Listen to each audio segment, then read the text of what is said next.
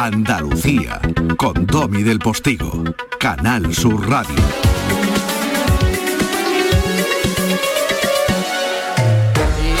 Aquí estamos un poco al loro de todo, y es que ese cochecito de Michael Knight, para quienes veían aquella serie Coche Fantástico, eh, quiere recordar a los eh, amantes de la Fórmula 1 que estamos en una final, efectivamente, hoy será la final del campeonato de Fórmula 1 y mm, abre, abre ese micrófono, Zapi, abres.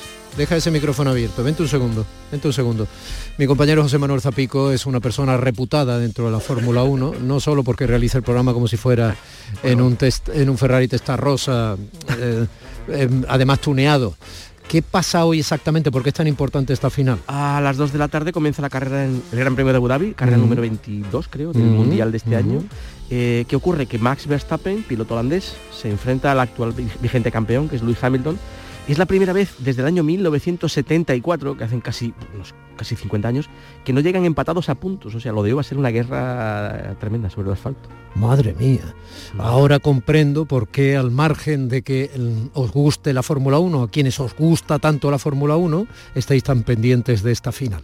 Si eres tan amable, ahora cierras ese micro y, continúas, voy a conducir. y continúas, por favor, haciendo posible que esto vaya sonando. Familia, son las 10 y 6 minutos de la mañana, segunda hora de Días de, de Andalucía. Y en esta segunda hora viene ya pitando ahí no Verstappen ni que es como se diría holandés a todo esto la V. No, no, no, no, no, no y Hamilton, sino mmm, mi compañero Jesús Nieto, periodista andaluz en nuestra novena capital que hoy está empezando a darse cuenta de que en los madriles la Navidad también llega por decreto. Querido Domi, ¿qué tal? ¿Cómo, ¿Cómo está todo ya navideño, eh? Hay que ver, hay que ver qué poquito falta ya para que llegue la Navidad esa época mágico-depresiva que yo la llamo, ¿no? Porque por un lado hay que fingir eh, la felicidad y por otro, bueno, pues esa nostalgia ya de los que no están y esa tristeza de los días de fiesta, ¿eh? después de la comilona, la resaca de la fiesta, que es, es, es atroz, es lo peor. Lo peor de todo es que es anual. Pero bueno, por lo menos podremos juntarnos acuérdate el año pasado con unas navidades distintas y, todo ese, ese mambo. Quiero decirte también, Domi, que Madrid, la novena capital, pues está muy iluminada, eh, se ha hecho mucho jaleillo con todo esto de las luces, pero que no es para tanto, no es la calle Larios de Málaga. Una iluminación, bueno, eh, ahora que no nos escucha el alcalde, regulera, pero sí, le han dado publicidad de aquí a, de aquí a Lima. He intentado en la medida de lo posible evitar el centro. El otro día me, metieron, me llevaron en un viaje en un tuk-tuk por el centro y el centro estaba como, como decía aquellos, ¿no? Estaba abarrotada como la plaza, ¿no? Del dúo sacapunta. Pues ese estaba Madrid y ese Madrid abarrotado a mí no me, no me gusta porque, en fin, te consideras, te crees que eres un no sé, un ganado que te pastorean de aquí para allá. Sí, eso sí, con muchas lucecitas. Pero no, ese no, no es mi Madrid, ese no es el Madrid que recomiendo. El que recomiendo es Madrid de los atardeceres y por eso yo me voy donde no hay nadie, a la casa de campo, a correr con mi lámpara frontal todas las noches. Y así pues me relajo del estrés del día y, del duro bregar del trabajo. Y eso es lo que te cuento, Domi. Unas vacaciones eh, de la novena capital que a veces cansa. Voy a quemar todas las carreteras. Voy a cruzar. Y al margen de quemar las carreteras y cruzar todo lo que haya que cruzar, como canta Manolotena en este tema de fondo, cuando son casi las 10 y 10 de esta mañana de domingo 12 de diciembre de 2021, yo le recomendaría a Jesús Nieto que firma como nadie sus eh, postales sonoras desde la novena capital de Andalucía, que para nosotros son también los madriles, que tenga un par de niños como yo y ya verá como la Navidad de pronto se le ilumina. Cuando ya a volar. Ya verás cómo echas a volar. Familia, viene para Andalucía Ledicia Costas y viene presentando su golpe de luz que háganme caso es un verdadero golpe de luz. para quien lo lee. Pocas veces historias tan adultas están en parte tan protagonizadas por un niño, que aunque se llame Sebas podría llamarse Peter, Pan, ya que quiere tener 10 años para siempre y en su empeño imparable de demostrar que su abuela Luz en realidad es Thor, el dios del trueno, no la diosa, no, el dios, el dios del trueno. Tampoco suele ser protagonista su abuela, una anciana quiero decir. No suelen ser protagonistas las ancianas o los ancianos, esas personas que como denunciaba Serrat anunciando su última gira ya, pues prácticamente nadie atiende, ¿no? Ni tampoco suelen ser protagonistas una hija que es madre, la hija de la abuela y la madre de Sebas, una cuidadora. Esa tarea invisible y sin embargo fundamental en nuestro tiempo de conciliaciones imposibles y trabajos sin horarios. Me apetece muchísimo que conozcan a Leticia Costas.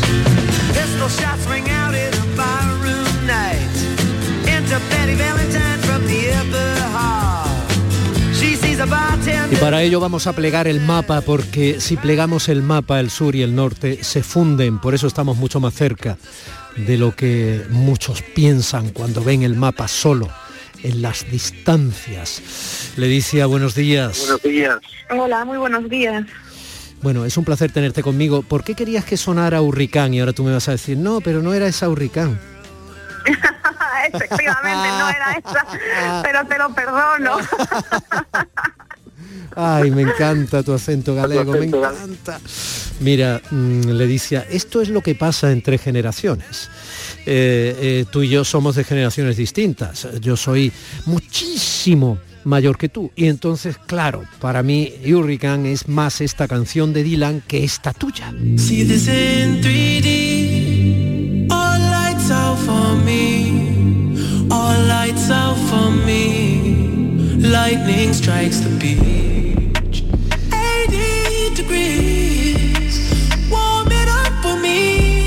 Qué esta canción de Kenny West? Pensé que me la habías jugado, pero ya veo, ya veo que no, porque es una canción que últimamente escucho en bucle. Eh, tengo una lista de Spotify que estoy machacando y esa es la primera que aparece. Ah, mira. Ah. Bueno, mira, Leticia, em, yo estaba jugando un poco con las generaciones, igual que lo haces tú en tu última novela. Esa novela que te va a traer a Andalucía, vienes a presentarla este miércoles al Centro Andaluz de las Letras, aquí en Andalucía, y y hombre, me parece que podíamos jugar un poco, ¿no? Con, esa relación que se establece en generaciones aparentemente tan lejanas en sus diferentes contextos de vida, ¿no? Porque parece que solo vivimos cuando somos jóvenes y luego lo demás es un poco periodo de recordar lo que hemos vivido cuando somos jóvenes. Y eso no tiene por qué ser tan así, ¿no? Exactamente, y, lo has traído de maravilla esta novela es un, intenta establecer un puente entre generaciones y, hay algo que tú has, explicado muy, muy bien, que es que eh, las personas mayores y los niños suelen estar desaparecidos en esas novelas llamadas para personas adultas y curiosamente son el centro de las familias. Las familias giran alrededor de ellos.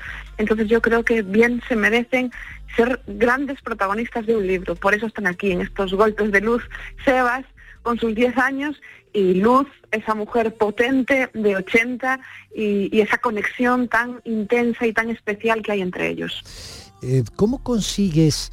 Eh, yo, no tiene nada que ver con las novelas de Venceslao Fernández Flores, o sí, eh, pero ¿cómo consigues, digo por poner un ejemplo, de, realismo mágico a la galega, ¿no? Eh, de, los muchos escritores y escritoras maravillosas que, de, alguna forma tienen también ese pulso ¿no? Eh, desde tu tierra. ¿Cómo consigues meter esa magia en una trama que tiene al narcotráfico gallego detrás, eh, un secreto familiar, algunos momentos muy duros y sin embargo reírte un poco con todo. No, no, ese equilibrio es buscado, eres así, o a ti te pasan esas cosas de esa forma en tu vida. Supongo que hay un poquito de cada una de esas cosas que acabas de comentar. Por un lado, esto es algo que yo creo que llevo integrado en el ADN y, es absolutamente irrenunciable. Luego es que adoro esas historias donde lo mágico se mezcla con lo duro, con lo sucio, con lo real de, de, una manera especial, que creo que es lo que yo he intentado hacer en esta novela. Y después eh, también es cierto que es ese universo infantil protagonizado por Sebas y sus dos amigos me daba pie, me daba mucho juego para ir eh, plagando todo ese territorio de puntitos de luz, de luciérnagas o vagalumes, como les llamamos aquí en Galicia, que representan pues ese, esa parte del realismo mágico que tú acabas de comentar. Sí, Sebas y su entorno es un bosque animado en sí mismo, sí, es un poquito, Sebas tiene 10 añitos eh, y sus amigos que tú dices se llaman Guerrero y Noah, Guerrero es un gordo de libro enorme, o sea, carne de cañón para, para el, el acoso escolar de esos mierdecillas que ya desde niños van demostrando lo que pueden ser de mayores si alguien no los para o les hace ver que por ahí no debe arder el puro, como decía mi madre, y Noah es una niña inteligente todo lo contrario que Guerrero, muy delgadita, con, en fin, carne, como digo, son una pandilla de, vamos, Michael Endes con ellos hacen siete historias interminables más. Sí, y me encantan los niños singulares, los niños especiales, que cuando son, bueno, personas adultas, creo que acaban distinguiéndose del resto. Eso es muy bonito, pero también conlleva cierto sufrimiento, porque las personas singulares, las personas, las personas especiales, ya desde niños son marcados eh, con, esa, con esa característica. Y eso creo que conlleva muchos momentos de sufrimiento pero también muchísima felicidad cuando aprendes a aceptarte como persona diferente. Y creo que esta también es una novela que habla sobre, sobre la diferencia y sobre lo valioso que es el hecho de ser diverso y que el mundo esté lleno de personas diversas como estos tres niños. Eh, mira, Leticia, yo llevo 35 años aproximadamente en este oficio, ¿vale? Que tú conoces bien. Y de hecho Julia, la madre de Sebas y la hija de Luz, es, eh, en tu novela es periodista. Bueno, eh, mira, llevo diciendo esto prácticamente esos 35 años. O sea, ¿por qué no se enseña desde pequeñitos en el colegio y además con fruición, eh? quiero decir, con absoluto detenimiento y con total empeño, que la diferencia es lo normal? Pues no lo sé yo también me hago esa pregunta. Me alegro que estemos conectados en ese aspecto porque es una de las cosas que, que rigen mi vida, el respeto por la diferencia, poner en valor la diversidad. Yo creo que cada vez se trabaja más en las escuelas. ¿eh? Yo creo que se ha avanzado mucho. No es lo mismo la sociedad que tenemos ahora eh, en 2021 y, la comunidad escolar y, cómo se tratan ciertas cuestiones a como era cuando yo era una niña o, como era cuando tú eras un niño. Yo, creo que se ha avanzado. También creo que aún, perdón, aún todavía, que se me escapa el gallego, nos queda muchísimo trabajo por hacer y hay mucho camino por delante. Y tengo la esperanza, tengo la fe, quiero pensar que novelas como estas pues pueden aportar su granito de arena.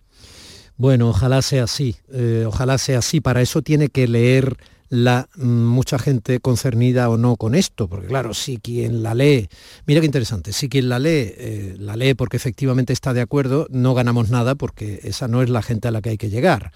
Si quien la lee no está de acuerdo, pero la lee y le, efectivamente le hace cuestionarse un poco por qué fue como fue o por qué está siendo como es a la hora de no entender la diferencia de los demás y, armarse contra esa diferencia o incluso mostrarse violento contra esa diferencia, etcétera, vale. ¿Quién lee la novela? Espero que la lean muchas personas. Es muy difícil ser visible, es muy difícil destacar en, una estantería, en un escaparate de una librería, pero yo espero que esta novela llegue a muchas manos diferentes y, creo que es una novela que tiene diversas capas, diferentes capas de lectura y espero que, bueno, haga reflexionar. Creo que es un libro que da para el debate y también creo que es un libro en el que están representados varias generaciones y de la misma manera espero que haya personas de diferentes generaciones que se puedan meter en la historia y se puedan sobre todo emocionar, porque yo creo que es una historia escrita para desde la emoción y para la emoción. Eh, Luz tiene 80 años, eh, y tiene un martillo, que es lo que hace en cierto modo que los amigos de Sebas y Sebas asuman, que es que, y sobre todo cuando la ves Sebas una vez bajo la tormenta, ¿no? con rayos y trueno y el martillo en la mano, dices Thor, mi abuela es Thor, ¿no? Ahí están los personajes de la Marvel que generacionalmente fueron muy importantes en mi vida como niño, además, que tú lo sepas. Entonces te digo, eh, esa señora no te voy a preguntar por qué tiene siempre el martillo, por qué duerme con él, por qué lo mete bajo la almohada, por qué se, se, acuesta, la vemos eh, con el martillo encima agarrado al, y por qué de vez en cuando pega unos martillazos tremendos. Pero, pero ¿por qué no te lo voy a preguntar? Esa señora, ¿por qué lleva siempre el martillo? es un elemento icónico. Eh, quien lea la novela va a saber por qué nunca se separa de su martillo. ¿Qué sucede? Que es una mujer que está caminando ya por esa cuerda floja hacia la demencia. Entonces hace cosas que nos resultan extrañas, que dan pie para el humor también, porque a veces sus comportamientos inexplicables y disparatados nos arrancan una sonrisa, nos echamos las manos a la cabeza diciendo, Dios mío, esta mujer. Pero esta mujer es cierto que tiene un principio de demencia, pero hay cosas extrañas que hace que tal vez quien vea esta novela pueda averiguar por qué. Hay cosas que parecen inexplicables y resulta que sí tienen una explicación y una explicación además que está relacionada con un pasado muy doloroso. ¿Cómo eras de niña, Ledicia? Pues era, un poco Eras parecida a Seba de la, la sinfonía. Era muy Sebas, muy Noah y también muy guerrero. Yo creo que mi, espíritu infantil, mi manera de entender el mundo, pues está reflejada en este libro al 100%. Es que eso es innegable. Em, como yo tengo más o menos la edad de, Julia, una de las protagonistas, mucha gente me pregunta, bueno, eh, Julia es el personaje que más se parece a ti, ¿no? Y digo, no, no, el personaje que más se parece a mí es Sebas sin ninguna duda. Pues eh, yo lo intuía, ¿no? Y por eso también te hacía eh, esa simpática, espero que lo sea, pregunta trampa, ¿no? Porque te quiero arrancar esa sonrisa que tú me has regalado con tu libro también, ¿no? hay, hay mucha risa y sin embargo mucha lucidez y esa dureza que tú decías, ¿no? Eh, la característica de Julia también, ¿no? Su madre separada le afectó muchísimo la desaparición del padre a Julia, eh, pero ella también es separada al mismo tiempo y, también ese divorcio la está marcando. Hay, una, hay un momento en que ella dice que cuenta algo que además es muy real. Dice, cuando llegan eh, las amigas y eres separada no puedes llorar, porque si lloras rápidamente intentas no llorar, porque si no ellas eh, intentan que tu hijo no te vea llorar. Entonces se hace ese pequeño drama, esa especie de sobreprotección que hace que ella también se sienta culpable si está llorando y necesita llorar un poco, pero no puede, en fin. Es que las mujeres arrastramos toneladas de culpabilidad que nos han ido inculcando desde niñas.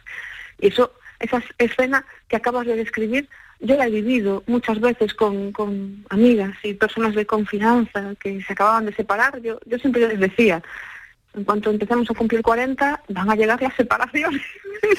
y me decían, ¿pero qué estás diciendo? Ah, efectivamente, al llegar los 40 esto empezó a suceder y claro, eh, hay que vivir eh, la separación, hacerse cargo de los hijos, eh, los padres empiezan a cumplir ciertas edades, eh, esa falsa conciliación que nos han querido vender que era posible, eh, todo el mundo de los cuidados sobre los hombros de las mujeres.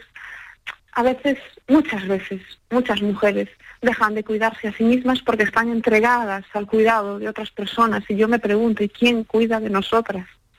Yo eh, estoy totalmente de acuerdo contigo, pero me sumo. O sea, soy una mujer contigo y te aseguro que cada vez más a medida que estas situaciones forman parte ya de la lógica de nuestra sociedad, ¿vale? Las separaciones, eh, compartir custodias, eh, cuidar a los padres cuando a lo mejor eh, eres hijo o hermanos y no hay hijas, me explico, y además estás separados a lo mejor y no tenéis, en ese caso no tenemos una mujer en el momento que muere tu madre, todo esto, te aseguro que esas situaciones cada vez más, aunque todavía Obviamente eh, los cuidados han recaído eternamente en la mujer, pero cada vez más se están compartiendo, por pura lógica, porque, mm, porque no hay otra salida. También porque es una salida laboral, cada vez más cuidadores son también hombres. Eh, yo lo he tenido muy cercano, quiero decir, en un momento determinado cuando ha habido que buscar, ¿no? Y de pronto me sorprendió que efectivamente ya no solo mujeres, a veces son emigrantes que tienen ese tipo de trabajos que tú sabes cómo está un poco la realidad, ¿no? Entonces permíteme, por favor, en la medida de la posible, que yo sea también un poco cuidadora en algún momento de mi vida y que te entienda igual. Es que lo has expresado de maravilla, es exactamente así. Yo también veo cada vez eh, más hombres que están eh, entregados también a los cuidados. Creo que en este sentido no estamos muy lejos de compartir esta responsabilidad al 50%, pero también es cierto que antes, hace 20 años, era impensable que un hombre fuese cuidador. La sociedad también en este sentido ha avanzado, cosa de la cual me alegro mucho aún nos queda mucho por hacer. pero coincido, cuando, coincido contigo al 100%. Cuando a veces hablo con Laura, la presidenta del Club de las Malas Madres, que me gusta de vez en cuando utilizarla cuando tengo algún asunto de guardia que tratar sobre la conciliación, eh, eh, yo le, digo que soy una asociada al Club de las Malas Madres, ¿eh? entonces si eso te sirve, pues bueno, pues, pues muy bien. Pues em, ¿y esta canción por qué? No se puede dar ni volver a la simpleza que me quite la tristeza. No hay nadie como tú.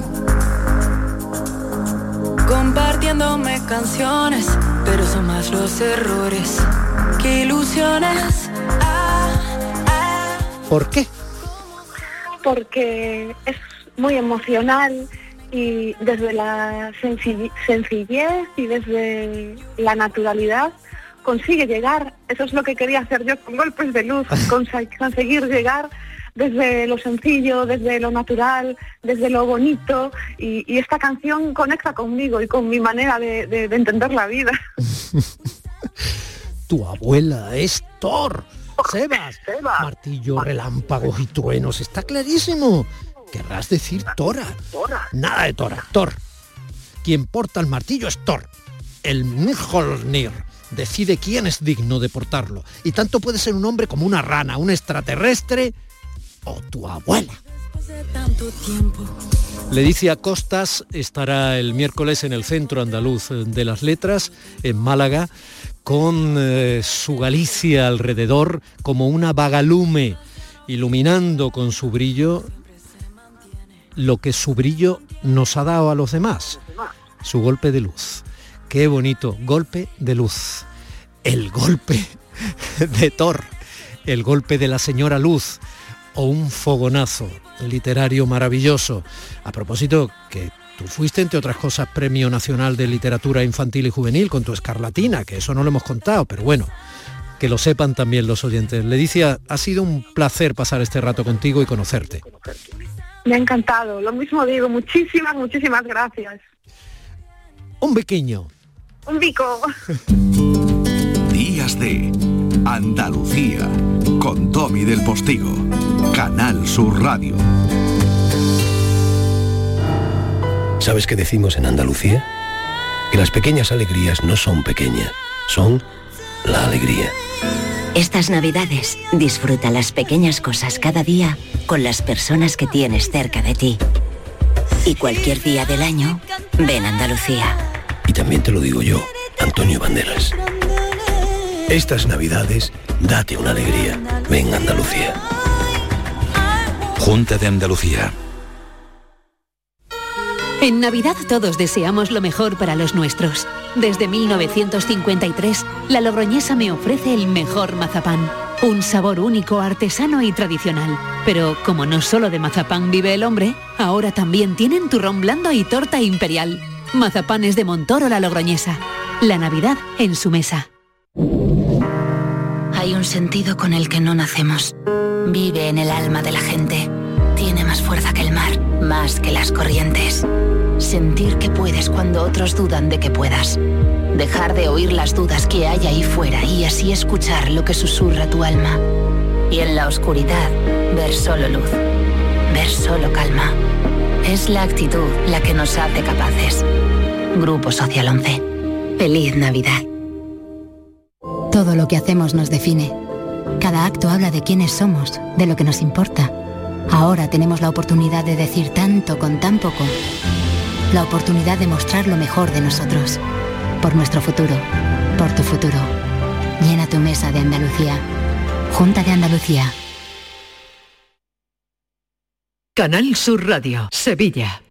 Queda muy poco para la llegada de la Navidad. Encuentra todo tipo de decoración para Navidad en Plástico Sur. En Plástico Sur tenemos de todo lo que puedas imaginar. Juguetes, decoración, hogar, alimentación, hostelería y a precios inigualables. Además, en plásticosur.com estrenamos web y lo hacemos con un 5% de descuento en la primera compra. Plástico Sur, la mayor superficie para empresas y autónomos en Sevilla. Encuéntranos en el Polígono Industrial Los Girasoles o en www.plásticosur.com. Bienvenidos a Sacaba. Mil metros de electrodomésticos con primeras marcas. Grupos Whirlpool, Bosch y Electrolux. Gran oferta hasta fin de existencias en Sacaba. Lavadora secadora por 299 euros. Sí, sí, lavadora secadora por solo 299 euros. Y solo hasta fin de existencias. Solo tú y Sacaba. Tu tienda de electrodomésticos en el Polígono Store en calle nivel 23. Sacaba.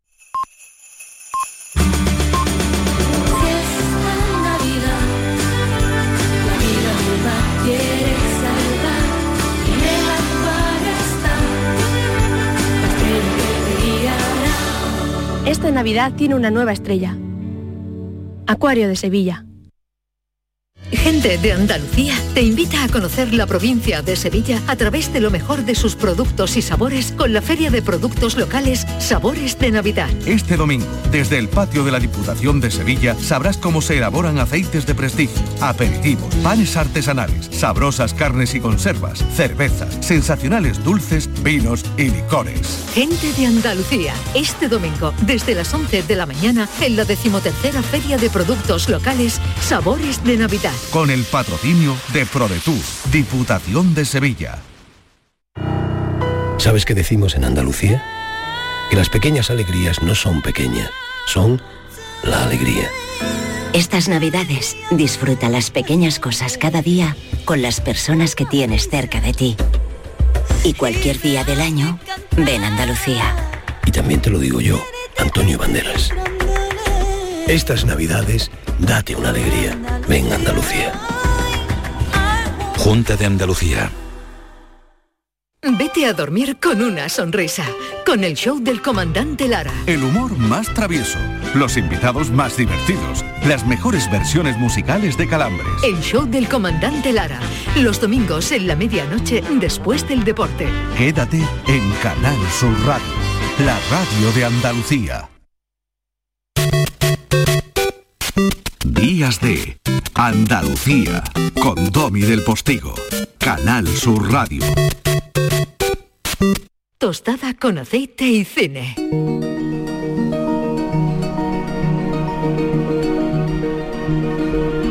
Y me cuentan por aquí una otro pajarito, eh, Juan Luis Artacho, buenos días.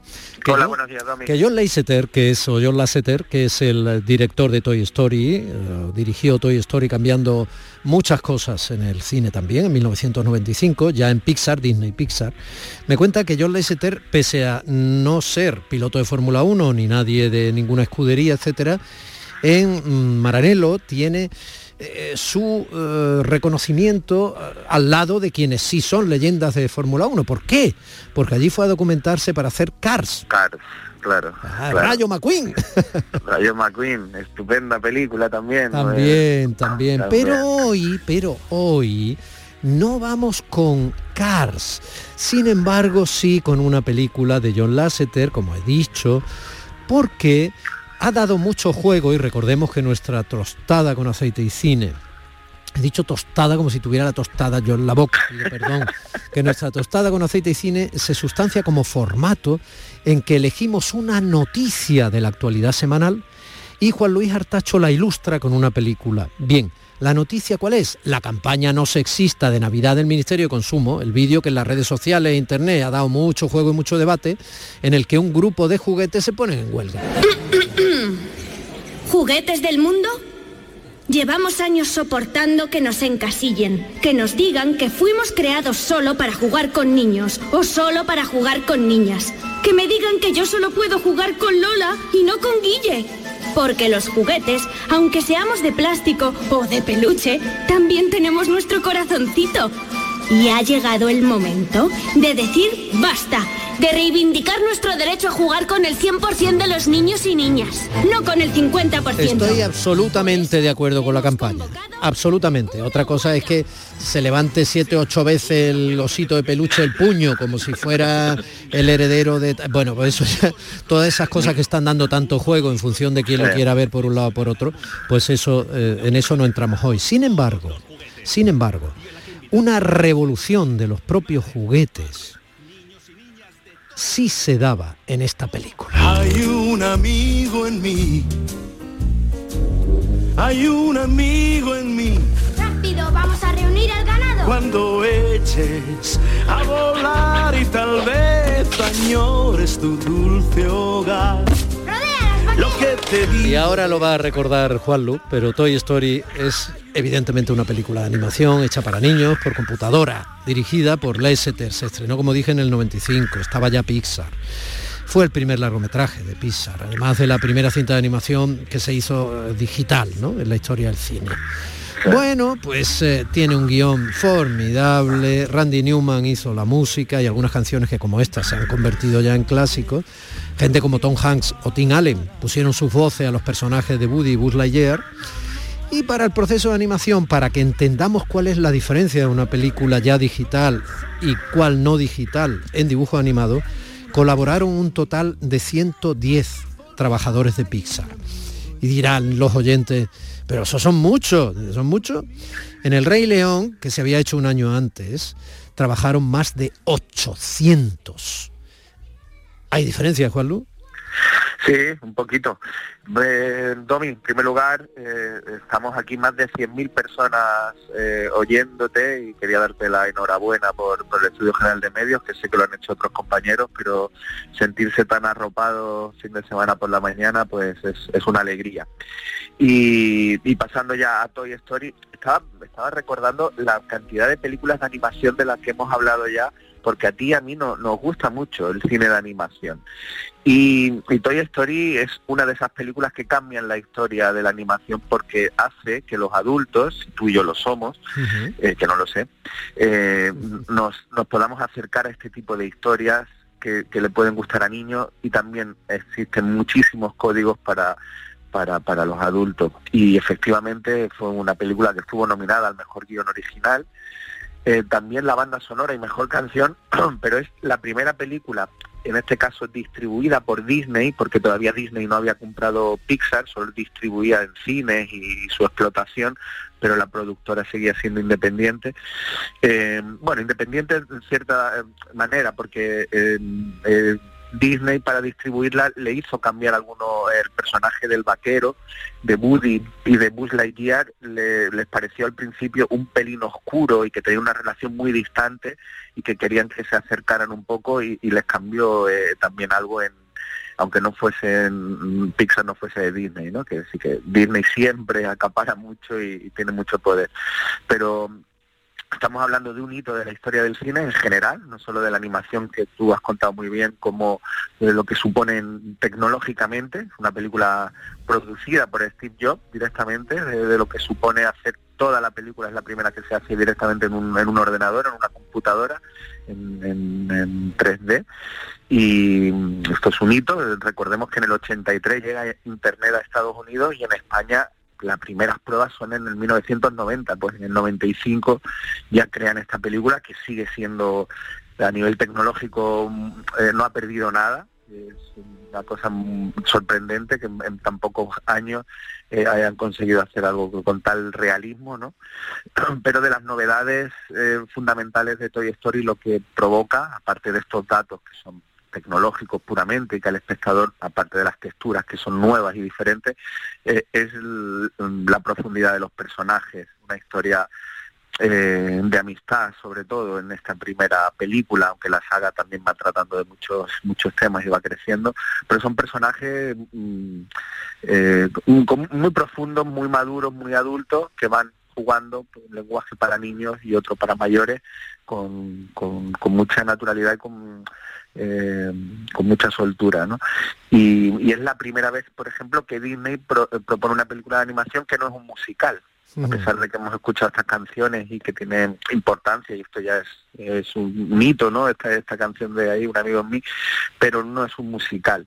Y todas las películas anteriores, recordemos cualquiera de, de todas las que hemos crecido con ella, eh, siempre ha sido ese formato, ¿no? Es una película rompedora en todos los sentidos y, de una madurez eh, brillante, ¿no? Eh, toda la saga, porque recordemos que hay cuatro Toy Stories desde este 95 hasta el 2019, hasta hace muy poquito que salió la cuarta y ya se está preparando se está preparando una quinta, que seguro que saldrá porque aquí hay mucho dinero detrás. Esta primera Toy Story del 95 recaudó 400 millones de dólares, que se dice rápido. La seguridad de todo este universo está en peligro. ¿Qué? ¿De qué estás hablando? Ahora, en los confines de la galaxia, el emperador Turk ha encargado la construcción de un arma terrible capaz de aniquilar un planeta entero. Solo yo poseo la información que revela el único punto débil de dicha arma. Y tú, amigo mío, eres el responsable de retrasar mi cita con el mando estelar. ¡Te repito que eres un juguete! ¡No eres el auténtico Buzz Lightyear! ¡Eres, eres solo un muñeco! ¡Solo eres un juguete infantil! ¡Bom! ¡Bomba! Sobre la identidad, ¿no? Que, que carga de... ¡Qué bomba! Buah, buah. Claro, es un... eh, no, no hemos hablado de la sinopsis porque yo creo que todo el mundo conoce la película, ¿no? Pero bueno, es un niño que se llama Andy, eh, que tiene sus juguetes de siempre y aparece una novedad tecnológica como es este Buzz Lightyear, eh, un héroe espacial que no sabe que es un juguete. Eh, es que- muy curioso porque todos los demás le dicen, oye, ¿qué, qué haces? Que no estás interpretando el papel que está, que somos juguetes y lo que tenemos es que, que agradar a nuestros dueños. Y otra cosa muy divertida que es cómo cobran vida cuando no les ve las personas, los seres humanos. Y, y- y yo, yo desde entonces nos cambié la percepción de los juguetes. Yo cuando salgo de una habitación y he dejado un muñequito, de, en este caso de mi hija, pues, pues digo, pues seguro que están divirtiéndose y pasándoselo bien en el cuarto de al lado, ¿no? Eso es muy brillante, esa idea de base, ¿no? Eh, pero bueno, es una idea hablando- que es una idea clásica y está en la literatura clásica y en la música en definitiva es el cascanueces de Tchaikovsky quiere decir está todo ahí ¿no? Sí, el- es, es una historia, eso, que, que- que viene desde toda la historia de la narrativa y ellos lo hacen de una manera brillantísima porque está, está hablando de la identidad de ellos, ¿no? Pero es una historia sobre todo de, de un camino hacia la amistad. Es decir, cuando llega alguien lo desconocido, como este Buzz Lightyear, que va a, a ganar el afecto y el cariño de, de su dueño, de este Andy, y, y se empiezan a desplazar el resto de juguetes como ya algo obsoleto, ¿no? Tienen que luchar por, por, ganar su espacio, su sitio, eh, sin eh, ser vengativos con lo nuevo, ser- hay que ser permisivos con lo diferente. Eh, bueno, tienen millones de referencias en esta Toy Story 1, pero después en, la, en Toy Story 3, por ejemplo, Andy se nos va a la universidad y estos juguetes se quedan desamparados y se tienen que reciclar yéndose a una guardería donde llegan unos mm, decenas y decenas de bebés que, que cuando van a jugar con qué ellos talento hay que tener para convertir a una guardería en una película de terror o sea visto desde la perspectiva de los juguetes niños que son todavía demasiado pequeños para ese tipo de juguetes y que se encuentran con ellos y evidentemente eso supone para ellos casi la aniquilación. Y está tratado en algunos momentos como una verdadera película de terror y algunos de los juguetes que allí de alguna forma son los mandamases, son totalmente, o sea, rozan, se quedan en la frontera absoluta del mundo del terror adulto y eso, para, para mantener ese equilibrio hay que tener un talento. Una cosa, mira, te voy a decir algo, que sepan que Juan Luis Artacho, eh, además evidentemente de su cinefilia, de ser programador del cine municipal Albéniz en Málaga y del Teatro Cervantes ahora, etcétera, que sepan que eh, tiene una niña pequeña, eh, ya saben de sobra, porque yo lo comento mucho y con toda intención, yo también tengo un niño pequeño, mis dos hijos, uno es muy pequeño, y ayer me fui a ver con el mayor una peli, Juanlu, eh, Ron qué da error. Ya, ya, ya te llegará, tranqui, ya te llegará. Dirigida Sí, por Sarah sí. Smith y Jean-Philippe Vin. Y ¿Cómo me- se llama? Ron da error. Estás hablando de la amistad, que es la base fundamental del argumento de Toy Story. La amistad y la necesidad de buscar amigos como se dice en Facebook, ¿verdad? Amigos, o como se dice en algunas redes sociales, en nuestro tiempo, con niños que están todo el día utilizando dispositivos electrónicos digitales, buscando like o que les conectan a conversaciones que no son capaces de tener físicamente debajo del portal con sus amigos y las hacen a través de chats de cualquier tipo, el móvil, etcétera la película es francamente atinada, ingeniosa, emocionante y eh, yo creo que pone en evidencia cuánto talento hay en la animación. ¿eh? Cuantísimo talento. Está Disney detrás también de Ronda Error, pero es una Disney muy renovada. Y, la dejo caer ahí por si algún padre, alguna madre, algún no, Muy interesante. Eh, de verdad, os va a resultar muy interesante. La película roza a veces momentos también adultos importantes y luego, por un lado, trata de equilibrar que nuestros niños se van a tener que enfrentar sí o sí a la utilización de las pantallas y por otro lado al riesgo de que la depredación de esas pantallas en el desarrollo de su personalidad supone y que esa depredación de los productos de videojuegos, de, eh, redes sociales, etcétera, tienen detrás a personas que no tienen el más mínimo nivel moral para tener cortapisa a la hora de reducir sus beneficios pese a que utilizan a los niños. Sí, es muy curioso cómo, cómo Pixar, utilizando todas las últimas tecnologías habidas y por haber para, para desarrollar eh, la animación que hacen, eh, todas tienen ese punto tradicional eh, y, de vuelta a la lectura, eh, a, valores, digamos, diferentes a los que estamos acostumbrados ahora de la falta de comunicación y, todo lo que viene a expresar que, Tú anota, las pantallas. Anótate ronda ah. de error, hazme caso, anótatela. Y, sí, sí, la, he apuntado aquí. Y te planteo una cuestión, tenemos que terminar ya. Te planteo una cuestión. Eh, te has planteado la versión doblada es maravillosa, igual que Además, además está muy bien ver animación en versión doblada, aunque tiene grandes actores de Hollywood, como yo he dicho, Tom Hanks, etcétera, Toy Story, pero eh, como no son actores reales a quienes vemos encajar en ese momento su voz real, pues quiero decir, tampoco supone, la versión doblada es maravillosa. ¿Por qué ¿Por qué Buzz Lightyear trata de ligarse a Jessie la vaquera utilizando el andaluz? Venga conmigo, señorita. Le enseñaré las maravillas de la galaxia y juntos con nuestro amor venceremos a Armand. ¿Tú te has planteado eso? ¿Te habías dado cuenta? La verdad que se me había olvidado, pero yo creo que Antonio Bandera tendrá algo que ver con, yo su de me temo que sí, sí, es una mezcla entre el zorro y el gato de, de Red de Antonio Banderas. Sí. Puede que puede que por ahí vaya. Fu, chiquillo, qué eh, bien me lo paso. Hoy has cantado ya por las flores y verte ya con esto, ya, ya, me puedo morir tranquilo.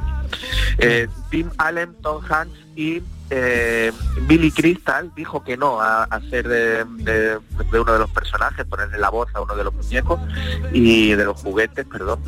Y dice que lo único que se arrepiente en su carrera es Billy Crystal de haber rechazado un papel en Toy Story que es, fan y le hubiese dado también mucho, mucho dinero. Bueno, querido mío, la semana que viene más, yo creo que esto tiene ya un tono navideño que, que podemos seguir aprovechando. Estamos en fiesta. Un beso muy grande. Uno muy grande, Domi. Oye, oye, oye. Dime. Tienes un amigo en mí, ¿eh? Y tú también, por supuesto. Días de Andalucía con Domi del Postigo. Canal Sur Radio. ¿Sabes qué decimos en Andalucía? Que las pequeñas alegrías no son pequeñas, son la alegría. Estas navidades disfruta las pequeñas cosas cada día con las personas que tienes cerca de ti. Y cualquier día del año, ven Andalucía. Y también te lo digo yo, Antonio Banderas. Estas navidades, date una alegría. Ven Andalucía. Junta de Andalucía. Oye tú, mira la casa rural que acabo de pillar para Nochevieja. Todos los colegas juntos ahí. ¿Qué dices? Yo no puedo. Me toca en casa de mis suegros, que vamos a llevarles los cupones del sorteo del cupón extra de Navidad de la 11. Pues se lo mandamos en un taxi, si mi hermano es taxista. Espera, espera, que le llamo. En Navidad, qué bello es repartir. Cupón extra de Navidad de la 11. El 1 de enero, 75 premios de 400.000 euros y más de 910.000 cupones premiados. Compra ya tu cupón. 11. Juega responsablemente y solo si eres mayor de edad. Todo lo que hacemos nos define. Cada acto habla de quiénes somos, de lo que nos importa. Ahora tenemos la oportunidad de decir tanto con tan poco. La oportunidad de mostrar lo mejor de nosotros. Por nuestro futuro. Por tu futuro. Llena tu mesa de Andalucía. Junta de Andalucía. Con Social Energy, di no a la subida de la luz y ahorra hasta un 70% en tu factura con nuestras soluciones fotovoltaicas. Además, llévate un termo eléctrico con tu instalación. Aprovecha las subvenciones de Andalucía y pide cita al 955 44 11 11 o en socialenergy.es. Solo primeras marcas y hasta 25 años de garantía. La revolución solar es Social Energy. Escuchas Canal Sur Radio en Sevilla. ¿Te está afectando la subida de la luz? Claro que sí. Por eso en Insolac Renovables instalamos paneles fotovoltaicos de autoconsumo con los que podrás generar tu propia electricidad. Y ahora, con la subvención del 40% de la Agencia Andaluza de la Energía, lo tienes mucho más fácil. Entra en insolacrenovables.com e infórmate de las ventajas que tiene el autoconsumo. Insolac, expertos en energías renovables desde 2005. Las noticias que más te interesan las tienes siempre en Canal Sur Mediodía, Sevilla. Y este martes te llegan desde el Centro Comercial Lago, en Alagó del 3 de diciembre al 5 de enero y descubre el poblado de la Navidad que tenemos para los más pequeños.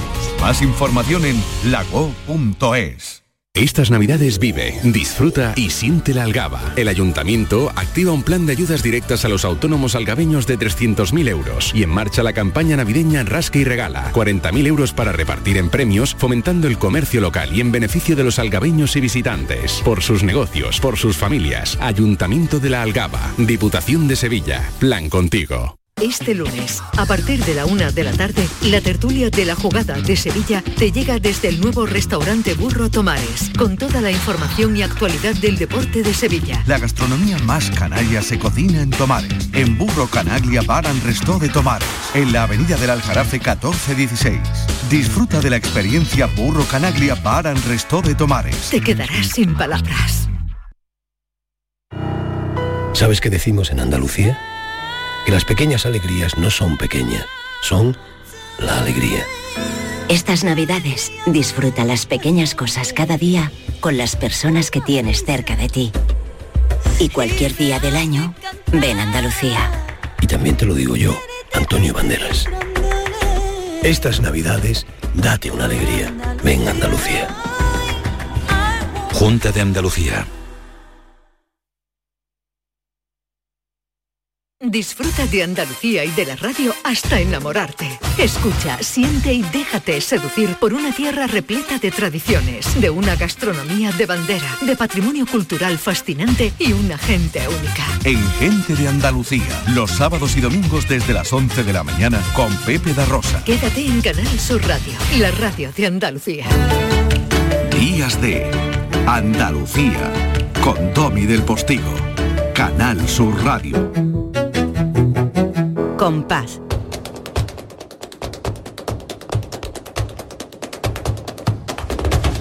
Compás. Y después, Gloria. Mañana harán 11 años. Mañana.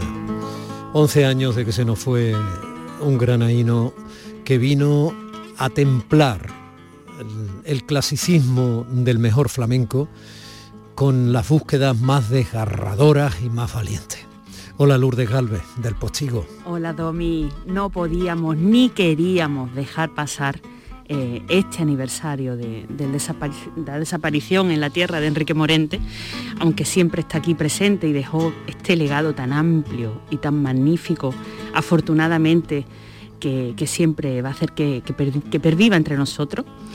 Y bueno, pues teníamos que hablar hoy eh, un poquito de, de él, que como tú dices, pues fue un cantaor que levantó grandes pasiones, grandes pasiones a veces encontradas, y que siempre fue una persona que las críticas no le afectaron. Yo creo que le espoleaban, le espoleaban hacer lo que él quería, porque él tenía sus inquietudes, su cabeza nunca paraba, no podía dejar de crear y, y siempre fue fiel a eso, ¿no? Y, y a mí eso me, me parece muy, muy interesante de él. Cómo fue un, chico que, se hizo cantador en Madrid muy jovencito, porque nació en Granada, se fue muy jovencito a Madrid. Allí se hizo cantador. Él no tenía raíces cantadoras en su casa. Su madre dice que, salió cantado porque lo parió mirando a la Torre de la Vela de, la, Alhambra de Granada. Pero fíjate qué curioso que él, que no tuvo raíces cantadoras en su casa, sin embargo, las raíces que han echado sus herederos son todas cantadoras. Claro, hombre, claro, porque se han, se han criado en un ambiente netamente flamenco, ¿no? Y, bueno, Enrique desde muy jovencito se pegó a los cantadores viejos que había en Madrid, pues cantadores eh, que habían conocido a todos los grandes, como Pepe el de la Matrona, Rafael Romero, Bernardo de los Lobitos, y se convirtió en el mejor alumno de ellos. Se empapó de cante y con veintipocos años pues ya empieza a grabar sus discos de cante clásico, demostrando un conocimiento y un una madurez pues muy asombrosa pues para ser un chavalín eso de 20, y pocos años, ¿no? Y luego pues fue una persona eh, muy comprometida, eh, nunca tuvo ningún problema en, demostrar sus convicciones, su manera de pensar. Y bueno, pues con Franco todavía vivo, fue el primero que musicó la obra de, Miguel Hernández, antes que Serrat. Eh, lo hizo en un disco flamenco que se llamó Homenaje Flamenco a Miguel Hernández y, bueno, me parece un acto de valentía y de compromiso brutal. Si quieres podemos escuchar un trocito de las míticas nanas de la cebolla. Oh, cómo me gusta ese poema. La cebolla escarcha.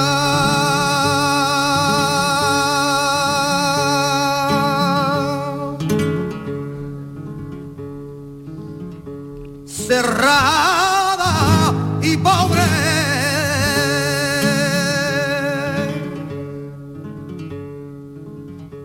escarciada en tus días y de mi noche. y mucho más nos gusta el poema cuando sabemos que se lo escribía a su niño pequeño oh, cuando estaba en la cárcel de Alicante ya prácticamente tuberculoso, ¿no? En aquella asquerosa guerra. Como son todas, ¿no? Eh, hay que ser muy sensible para que no se te pongan los pelos de punta porque su mujer no tenía demasiadas cosas que darle de comer, entonces rechazaba la cebolla. Claro. pues, pues esa sensibilidad tenía eh, Enrique Morente eh, y no le importaba pues eso, que el dictador estuviera vivo, el dictador que había mandado a la muerte al propio Miguel Hernández y, bueno, pues, pues hizo esta, esta adaptación. Y luego pues él partiendo de todo este conocimiento que había adquirido... Una dura. Él era duro, Enrique en, muchas cosas.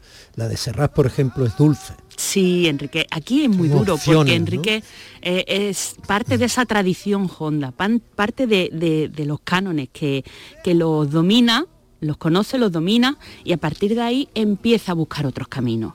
Bueno, pero vayámonos a la estrella. Si yo encontrara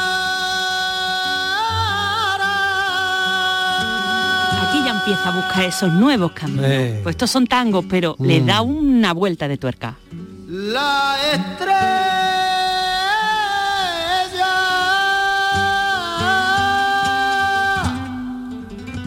¿Y qué tiene que ver además la estrella que él buscaba con la estrella que nos ha regalado todo en su hija también?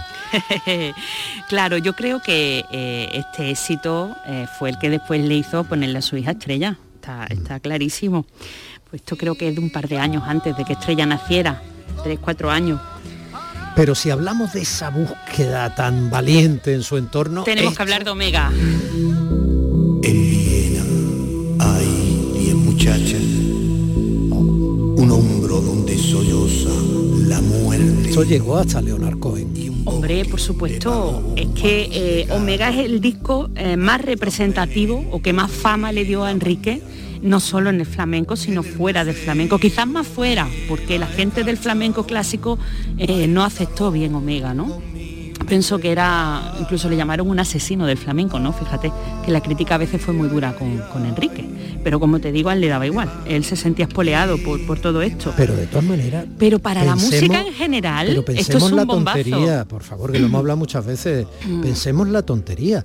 Como si un cantado de flamenco no pudiera nada más que cantar los palos clásicos del flamenco. Pero hombre, un cantado de flamenco es un artista, podrá cantar lo que le dé la gana, ¿no? Exactamente, esa Digo es la yo, ¿no? Podrá cantar lo que le dé la gana. Ahora si usted está empeñado en, mm. en que esto no pueda ser flamenco, pero eso ya son análisis musicales, haga usted lo que quiera. Este disco es ¿Qué? una revolución, se basa en la Le obra de pasó a Lorca. Camarón con la leyenda del tiempo. Claro, de, de. Poetas Nueva York, eh, de Lorca, eh, eh, colabora con algunos temas de Leonard Cohen y con la música de rock granadino Lagartijaní, que es que tenían ellos, eh, eran seguidores de Morente y querían musicar a Lorca y no sabían cómo y al final pues todo Fíjate, cristalizó en fíjate al final lo que hicieron.